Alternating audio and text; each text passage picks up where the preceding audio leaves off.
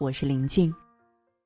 今天和大家分享的文章，读懂了毛姆的面纱，你就看透了婚姻。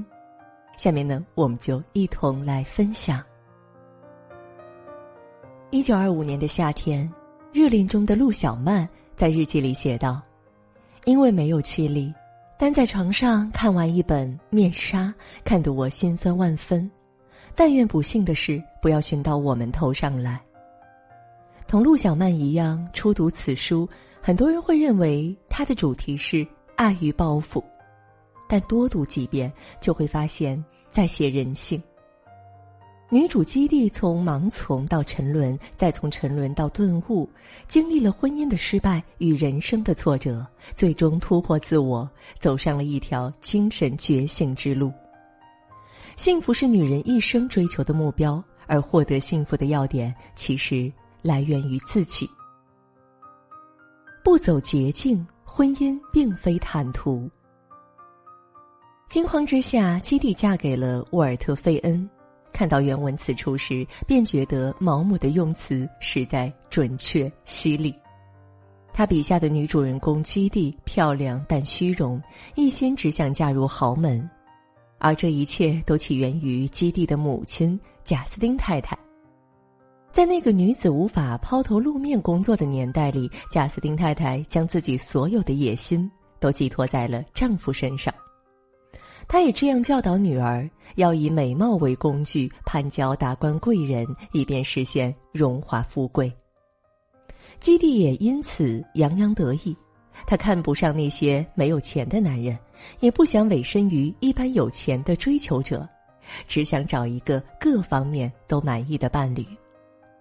但这样的人屈指可数，寻来寻去，他最终成了大龄剩女。此时，一向势利的母亲开始对他处处讽刺。在这样的境遇下，比自己小七岁、样样不如自己的妹妹都订了婚，基蒂变得越发着急。于是，匆匆赶在妹妹前面，她嫁给了沃尔特。虽然只见过此人几面，但一点儿都不喜欢他。基地虚荣，喜欢派对美酒，靓丽却没什么内涵。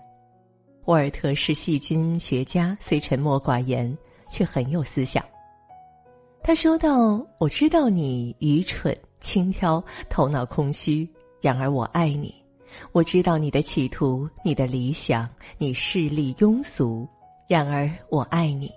我知道你是个二流货色，然而我爱你。”看到他的不完美，依旧爱着对方。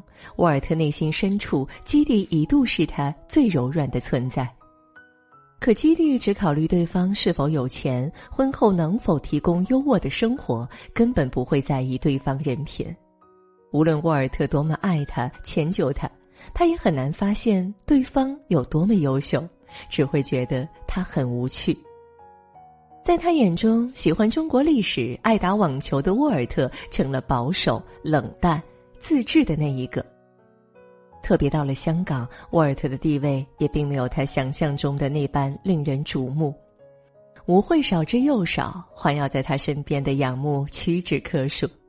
这样沉闷的生活，如同每个炎热潮湿的下午，让他难以忍受。而这就是现实。古今中外的作家笔下，并没有善待这些凭美貌走捷径的女孩，葛威龙如此，喜宝如此，基地更是如此。生活没有捷径，婚姻更需经营。任何不劳而获，必将转瞬即逝，最终走向绝境。一书曾说过：“世上没有免费午餐，无论什么，总得付出代价。种什么花结什么果。”将未来系在男人身上，最终只能寸步难行。懂得节制，不被欲望反噬。在香港几个星期后，他在一次聚会上认识了查理，一位殖民大臣的助理。此后不到三个月的时间，他们关系火速升温。基蒂在这段婚外情中乐此不疲。在他眼中，查理身材好，长得帅，嘴甜幽默，很有魅力。泰国作家查高吉迪曾说过：“人一旦成为了欲念的奴隶，就永远也解脱不了。”中年女人最可怕的就是婚后不管不顾的爱上别的男人，就像老房子着火一样，没有一丝理智。就像基地一样，他甚至期待瓦尔特能知道，大家好早日摊牌。他开始梦想和查理双双从原有沉闷的婚姻中解脱，开始新的生活。这种无法抑制的快乐让他焕发了青春，他比以前更漂亮了。想方设法和查理在一起，很少顾及沃尔特。而一次，他和查理在家约会时，沃尔特就站在门口，听到了两人的甜言蜜语。不过，最后他没有推开门，而是给基地留下一丝体面。这伤透了他的心。很快，他下定决心对基地说：“要么离婚，他嫁给查理；要么陪他去疫情肆虐的梅坦府。”被欲望摆布的女人只能在男人间选择，非此即彼。她从未想到自己去独立生活。家里对自己说过那么多情话，在心爱女人遭遇婚姻危机时，相信他定会做出和自己一样的选择。家里却笑着告诉他，自己绝对不会和老婆离婚，去娶一个像他这样轻浮的女人。他说：“你想过没有？要是你当初不勾引我。”会对我更好吗？一个男人可以很爱一个女人，但并不意味着要与她厮守余生。看到眼前曾经深情款款的男人说着如此重伤自己的话，基地的爱情幻想瞬间破灭了。是他自己咎由自取，家里根本就没跟他承诺过什么。是他自己太渴望爱情，伤害那个真正爱自己的男人。是他自己渴望甜言蜜语，才跌入了扎里的感情陷阱；是他自己高估了魅力，他才是感情游戏里的大笑话。波伏娃第二性中说：“女人的不幸则在于被几乎不可抗拒的诱惑包围着，她不被要求奋发向上，只被鼓励滑下去，到达极乐。但这样深陷欲望、依附于男人的女人，终究过不好这一生。”自我成长才能改变命运。初到梅坦府时，基地百般不适，这里疫情肆虐，尸横遍野。沃尔特早出晚归，对他视而不见，两人关系僵至极点。与海关副关长瓦丁顿熟识后，基地仿佛打开了一扇窗，结识了一群不畏生死的修女，也看到了众人眼中优秀的沃尔特。